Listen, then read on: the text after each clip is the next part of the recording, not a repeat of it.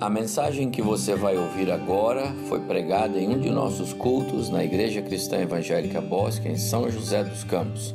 Ouça atentamente e coloque em prática os ensinos bíblicos nela contidos. Evangelho de Mateus, capítulo 1. Na quarta-feira, para quem esteve conosco no nosso é, encontro de estudo online, você vai se lembrar que nós falamos sobre Natal, a boa nova de grande alegria. Foi esse o nosso tema na quarta-feira. Abrimos as nossas reflexões natalinas exatamente no, no texto de Lucas 2. Eis que eu tenho para vocês uma boa nova de grande alegria, disse Gabriel, o anjo, para os pastores. Hoje eu quero falar sobre Natal, cumprimento de uma promessa. Natal não foi um evento que aconteceu por acaso. A palavra Natal quer dizer nascimento, o nascimento de Cristo e ela é atribuída a Cristo, não é? O nascimento de Cristo não foi o evento por acaso. O apóstolo Paulo, escrevendo aos Gálatas, ele diz que em vindo a plenitude dos tempos, quer dizer, quando chegou o tempo exato de Deus, o tempo de Deus não é cronometrado, o tempo de Deus é estabelecido na sua eternidade passada. Há duas palavras bem apropriadas para isso no grego. O tempo de Deus não segue um calendário humano, uma cronometragem humana. O tempo de Deus segue uma determinação de Deus, um ato de Deus. E o tempo de Deus não falha no seu dia, no seu mês, na sua hora, no seu minuto e no seu segundo. Portanto, Jesus nasceu na hora certinha que Deus tinha estabelecido lá na sua eternidade passada. Portanto, é o cumprimento de uma promessa. E eu quero começar a meditar nesta verdade bíblica aqui no Evangelho de Mateus. Vou ler alguns versos desse capítulo primeiro e eu peço que você acompanhe comigo. Verso primeiro, livro da genealogia de Jesus Cristo, filho de Davi, filho de Abraão. Verso 2: Abraão gerou a Isaac, Isaac a Jacó, Jacó a Judá e a seus irmãos. E a genealogia vai continuando. Olha o verso 5. Salmão gerou, ele, Salmão, o pai, de Raabe, aí acrescentou a Raabe por uma questão lógica, os irmãos sabem disso Salmão gerou de Raabe a Boaz.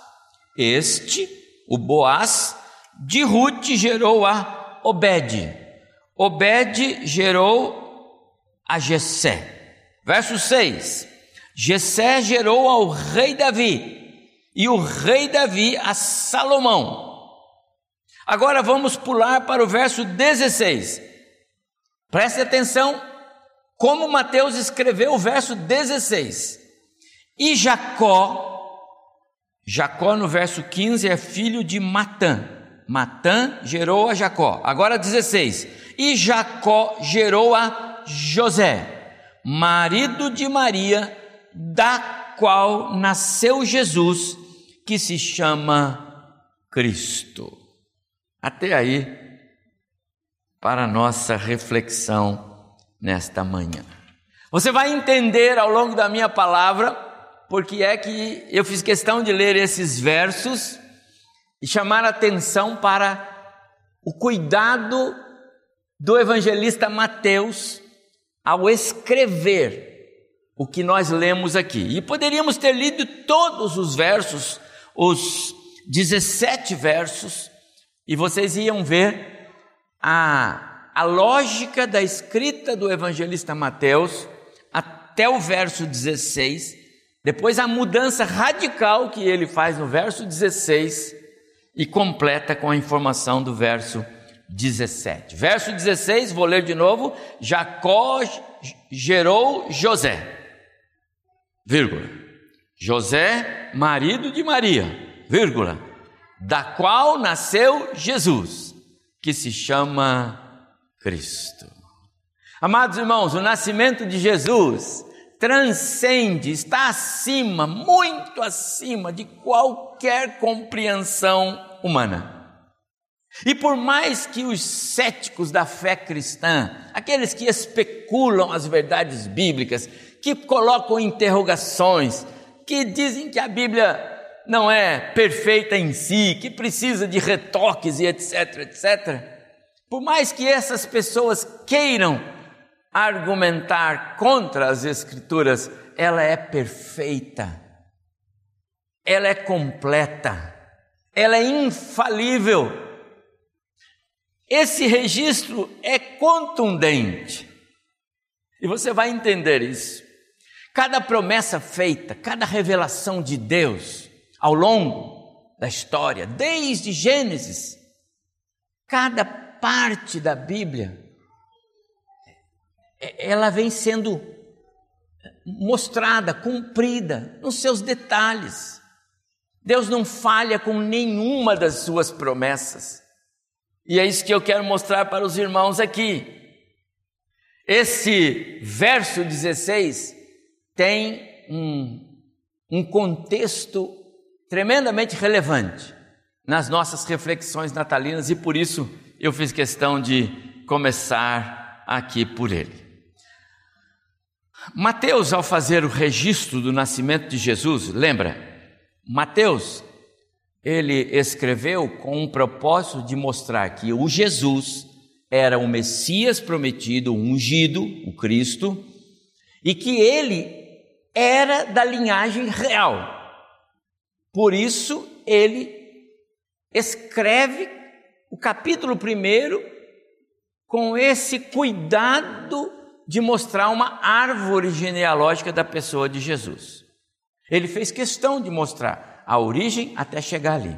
E se você olhou ah, os versos até o 16, veja que no 17 ele diz assim: De sorte que todas as gerações, desde Abraão até Davi, são 14.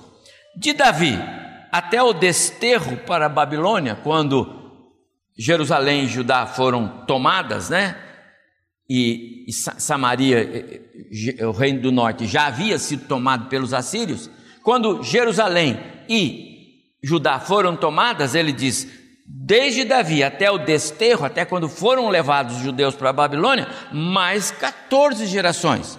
E depois, desde o desterro da Babilônia até Cristo, mais 14.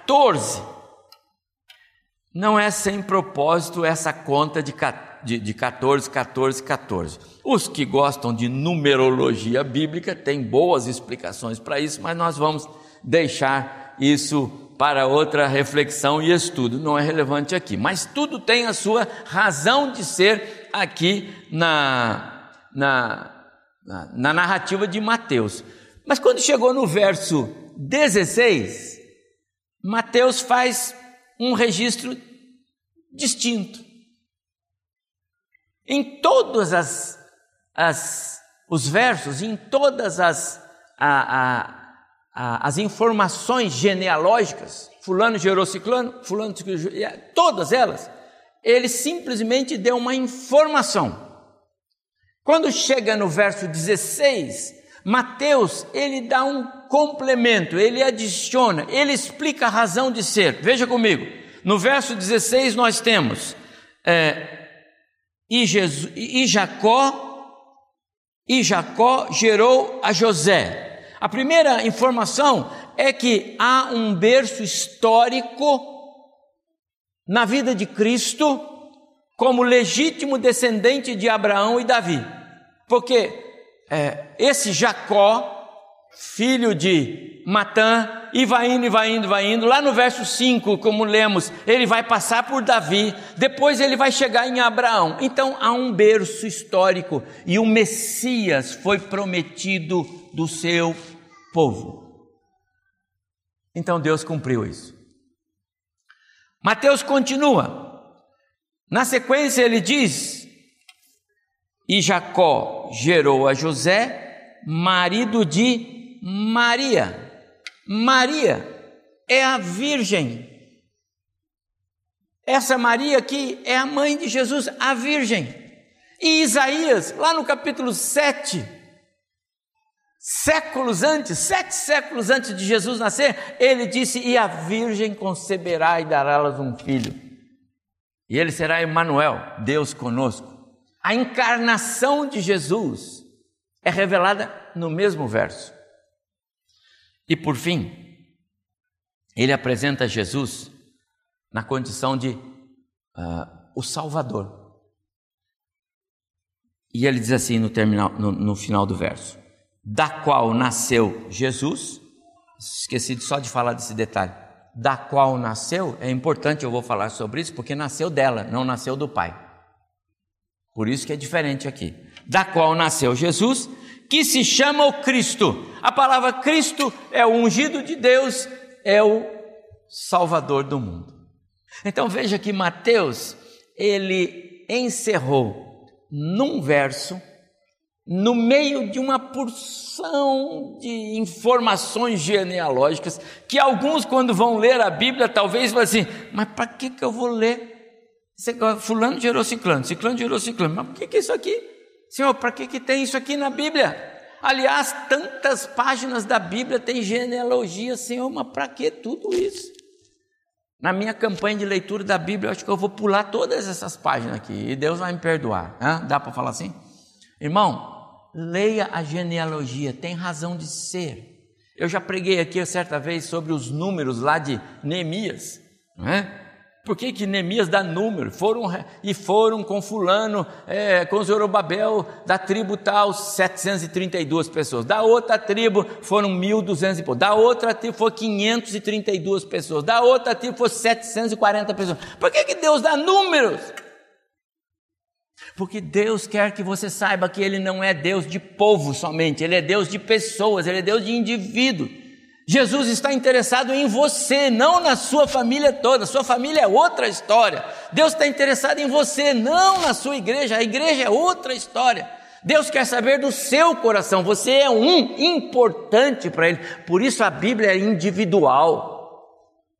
Essa é a importância de números na Bíblia. E essa genealogia é importante porque nós entendemos aqui o projeto de Deus de trazer o Messias da linhagem de Abraão. Não foi em Abraão que ele disse que abençoaria as famílias da terra, pois está aí Jesus. Não foi a promessa ao povo de que viria um rei eterno da linhagem de Melquisedeque, tal qual aquele que sequer tem a origem, não se sabe, esse é o descendente de Davi, chamado Jesus. Então é importante olhar para o capítulo 1 de Mateus, se você quer pensar em Natal como cumprimento de uma promessa. Vou explorar rapidamente cada um desses três pontos importantes de, de, de verso 16. O primeiro é que o berço histórico de Jesus aparece aqui. O verso diz: José, marido de Maria. Essa informação é relevante. José não era ainda casado com Maria quando o advento de Cristo. Ele era desposado, um tipo de noivado irreversível, um tipo de compromisso já assumido como se fosse hoje, casou no civil e agora vamos ter o religioso. E isso durava muito tempo, durava mais de um ano muitas vezes. Então José já era o comprometido com Maria e Maria comprometida com José. Esse era o tempo do desposamento ou o tempo do noivado com é, vínculos já definidos pelas famílias. É por isso que ele é chamado aqui José, esposo de Maria. Mas há um ponto importante. É José que aparece na linhagem. Matã gerou a Jacó, verso 15. E no verso 16, e Jacó gerou a José. Esposo de Maria. A palavra para o judeu é bem clara: aquele que tinha compromisso de casamento com, porém não era casado ainda. Mas era o esposo. Se ele era o esposo, o filho de Maria é descendente dele. Por uma questão legal, o menino que nascesse daquela mulher, independente das circunstâncias, porque nada foi revelado, só eles sabiam, tá certo? Aquele menino era legítimo descendente de José, sem ter no seu sangue uma única gota ou célula do José pai. Mas a lei atribuía a Jesus a descendência de José. Que coisa, como Deus organizou. E é por isso que Mateus escreve deste jeito: livro da genealogia de Jesus Cristo, filho de Davi, filho de Abraão. E aí ele começa a descrever até chegar aquele que seria ah, o nascido de Maria, tá certo? A intenção de Mateus com essa escrita é assegurar aos seus leitores, os judeus, cristãos, primeiros convertidos, que ainda tinham toda a, a, as informações é, da lei, né? formados é, com ah, os profetas, mas sem a visão espiritual, sem aquilo como uma revelação. Eles conheciam as Escrituras, conheciam todos os aspectos da Escritura, conheciam ah, as profecias a respeito do Messias, mas de jeito nenhum conseguiam atrelar essas profecias à pessoa de Jesus. O Messias, na mente deles, era outro, não seria aquele o crucificado. Não seria aquele que veio para comer com pecadores. Não seria aquele que veio com, cuja mensagem era amar uns aos outros, amar os inimigos, acudir os pecadores, falar com as mulheres. É, essas coisas não, não, parecem com o nosso, o nosso libertador, o nosso Messias, o nosso rei. Está fora. Jesus chacoalhou as estruturas no seu tempo. Mas deixa eu dizer, ele ainda continua fazendo isso. Porque há muitas pessoas enganadas em relação a Cristo. Nos dois lados da moeda. Aqueles que acham que o cristão tem é, liberdade para fazer o que quer, porque em Cristo somos livres, libertos. Né? E aqueles que acham que ainda estamos debaixo do sistema legal nas Escrituras Sagradas. Há muita gente ainda precisando ser balançado pelo Evangelho, a boa nova da salvação. Cristo no coração, um novo viver, uma nova razão de ser, uma nova maneira de entender a vida e as circunstâncias que nos cercam. Esse é o Evangelho. Esse é o testemunho, o compromisso com a verdade, o compromisso com o testemunho, o compromisso com aquilo que pertence ao Senhor. O nascimento de Jesus, meus amados irmãos, aponta para a inequívoca soberania de Deus na história. A promessa do descendente da mulher é, é clara nessa narrativa de Jesus. O Messias se cumpre em Jesus. Ele é o sumo sacerdote, ou sacerdote para sempre prometido a Davi. A sua linhagem humana, da descendência de Jacó, o filho de Matã, vai até Davi e até Abraão. Por isso, o Natal é cumprimento de uma promessa. A segunda verdade que o texto nos mostra é que o Natal é o nascimento virginal de Cristo, não é um nascimento qualquer. E é como ele diz aqui: da qual nasceu Jesus. Olha o texto. Jacó gerou José, verso 16, esposo de Maria, da qual. Da qual segundo os comentaristas bíblicos, e eu vou ser fiel aqui, diz assim: um termo grego, pronome relativo, gênero feminino, que só pode referir-se a Maria. A Bíblia não vai ser adaptada aos desejos dos homens, tá bom? A língua grega é precisa. Da qual Maria nasceu Jesus. Específico dela. É como se dissesse José, esposo de Maria, sendo exclusivamente de Maria que nasceu Jesus. Está excluindo José. Olha a mudança radical aqui no texto, na forma de apresentar a genealogia de Jesus no verso 16.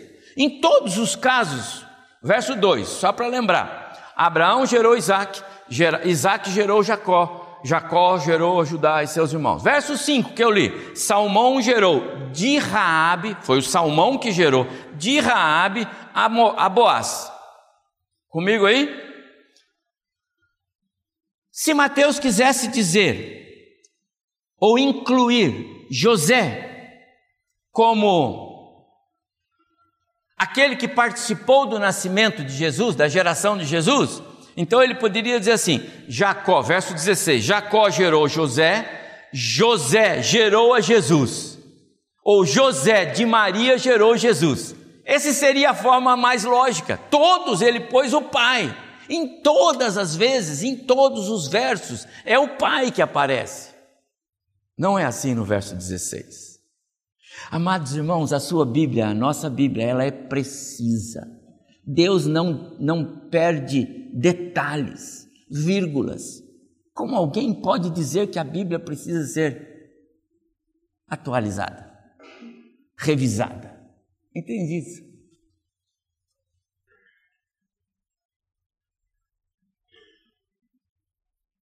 Outra coisa que os comentaristas dizem é que Mateus poderia ter também usado um pronome no plural, onde ele pudesse dar a indicação de que Jesus veio de José e Maria. Mas ele usa um pronome no singular, da qual ela.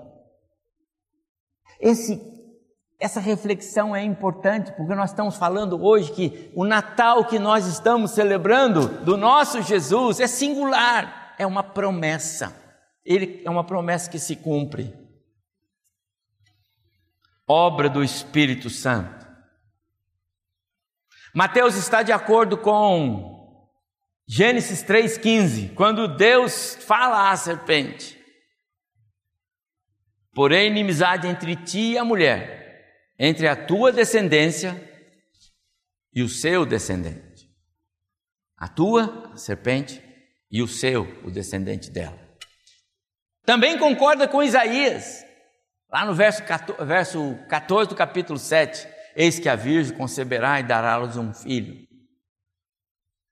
Emanuel, Deus conosco. Isaías capítulo 7. São evidências bíblicas a respeito do nosso Salvador. Jesus não só tem um berço histórico bíblico nas Escrituras. Jesus não só é o filho da Virgem Maria, está aqui, Mateus comprova isso.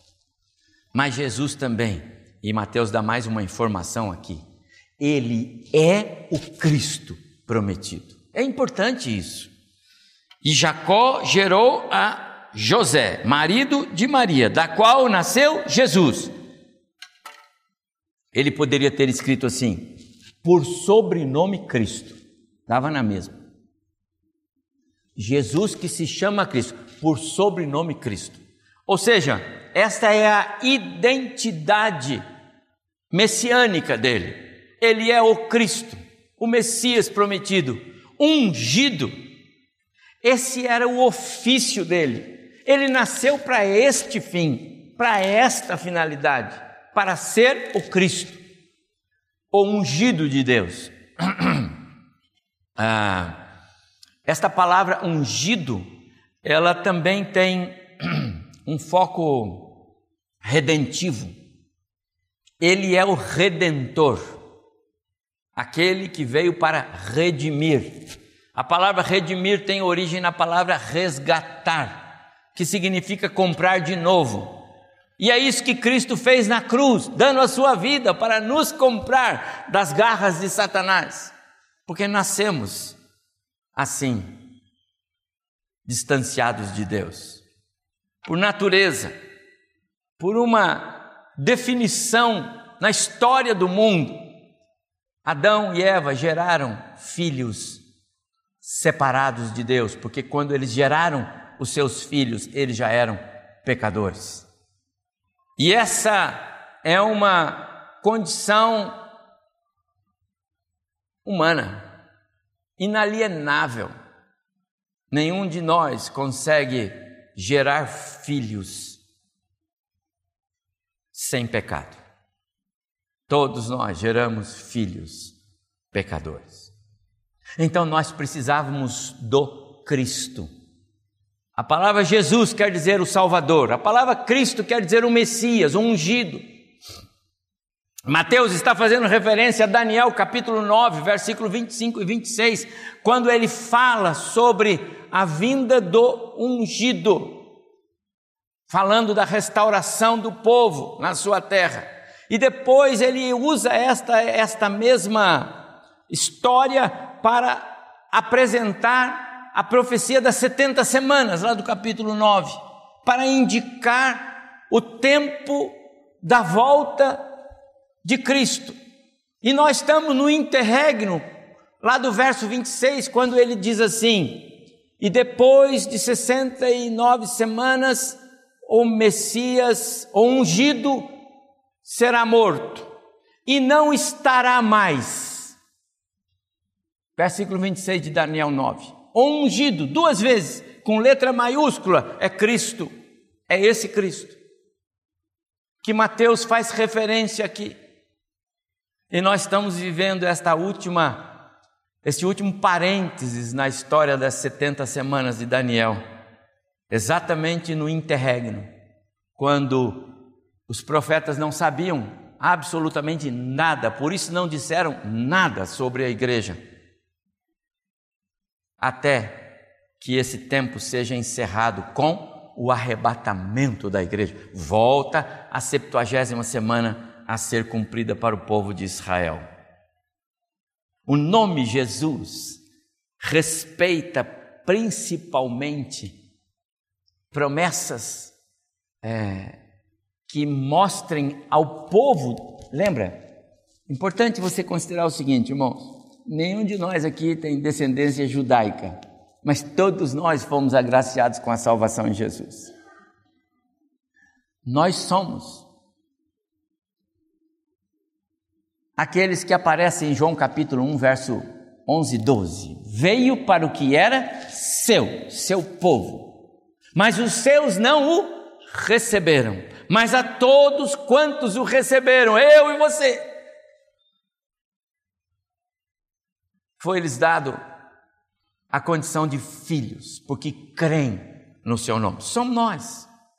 O nascimento de Cristo cumpre esse projeto de Deus de alcançar o mundo. Deus nunca tinha projeto exclusivo para o seu povo. O projeto de Deus foi sempre mostrar amor pela sua criação. Os judeus é que entendiam errado. Os judeus é que pensavam que deveríamos amar uns aos outros desde que fosse um judeu. Só eles que pensavam assim. Jesus mostrou: vocês estão errados. A lei de Deus é outra. O amor de Deus não tem limite ou barreira de nenhum tipo. O nome de Jesus está atrelado a promessas feitas a Davi, a Abraão: Em ti serão benditas todas as famílias da terra, porque é na sua convicção de fé e na sua linhagem. E o Mateus prova para nós que o Jesus, o Cristo, ele vem lá da linhagem abraâmica. Cristo, ungido, com os seus ofícios. E eu quero chegando ao final aqui da minha palavra nesta manhã, é, refletir só um segundo nisto. Ele é o Jesus, o Cristo, que é o Messias, que é ungido. Sabe o que tem nessas, nesses nomes de Jesus? Os seus ofícios: sacerdote, profeta e rei. Nos nomes, no nome de Jesus está os seus ofícios. E sabe por que isso é importante para nós nesse Natal, meus amados irmãos? Porque Jesus veio a este mundo para ser o nosso Salvador, para dar a vida na cruz no meu e no seu lugar. Mas ele só é Salvador, de fato e de verdade quando os seus ofícios são manifestos na nossa vida. E eu tenho que terminar minha palavra perguntando a você: Jesus é profeta para você? Em outras palavras, as palavras dele fazem diferença na sua vida? Porque ele fala daquilo que ele viu, daquilo que ele tem no seu coração. É isso que ele dizia eu falo daquilo que eu tenho, porque o meu pai me deu. A palavra dele faz diferença para você. A palavra profética faz diferença para você. A palavra de Jesus direciona a sua vida, dá norte, dá sentido. A palavra de Jesus dá, dá a você passos que são agradáveis a Deus. Ele é profeta para você. Ele é sacerdote na sua vida. Você fala com ele sobre as suas necessidades e ele então intercede por você. Ele é o seu amigo de todas as horas, ele é um sacerdote vivo, real. Quantas vezes você fala com Jesus durante o dia? Quantas vezes você conversa com ele sobre as suas necessidades de forma que ele possa apresentá-lo ao Pai. Esse é o papel de Jesus. João escreve isso na sua primeira carta, no capítulo 2. Ele é o nosso paráclito, ele é aquele que intercede por nós. Jesus é sacerdote eterno para você, ou é um Jesus que no Natal vai aparecer na história de algum modo? Hoje à noite eu vou continuar falando sobre sobre o Jesus do Natal. E eu vou falar hoje sobre isso. Quantos lugares Jesus sequer vai ser lembrado nas festas desse 2021? Jesus é rei, ele reina no seu coração, ele reina na sua vida. A palavra dele é importante para você.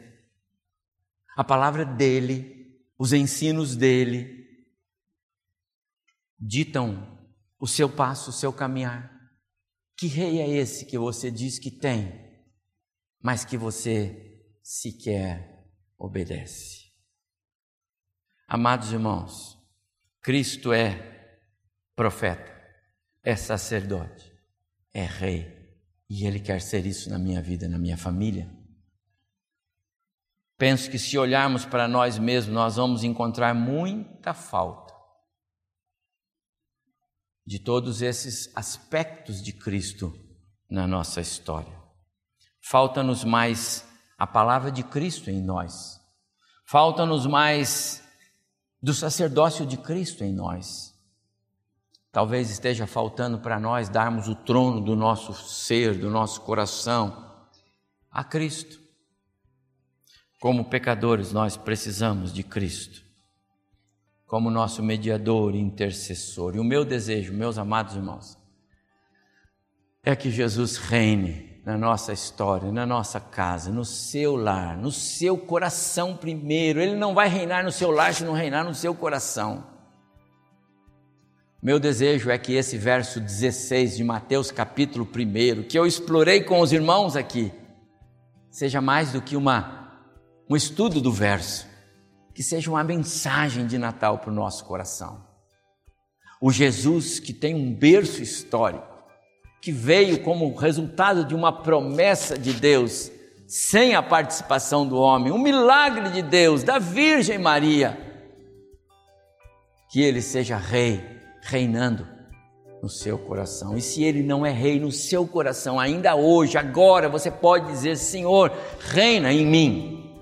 Reina em mim, Senhor. Toma conta do meu coração. Faz esse milagre acontecer neste Natal, para que neste Natal você tenha mais do que simplesmente celebrações natalinas, luzes que iluminam a casa, mas depois se apagam quando o Natal se vai. Que o Jesus do Natal, do verso 16, e Jacó gerou a José, marido de Maria, da qual nasceu Jesus, que se chama o Cristo.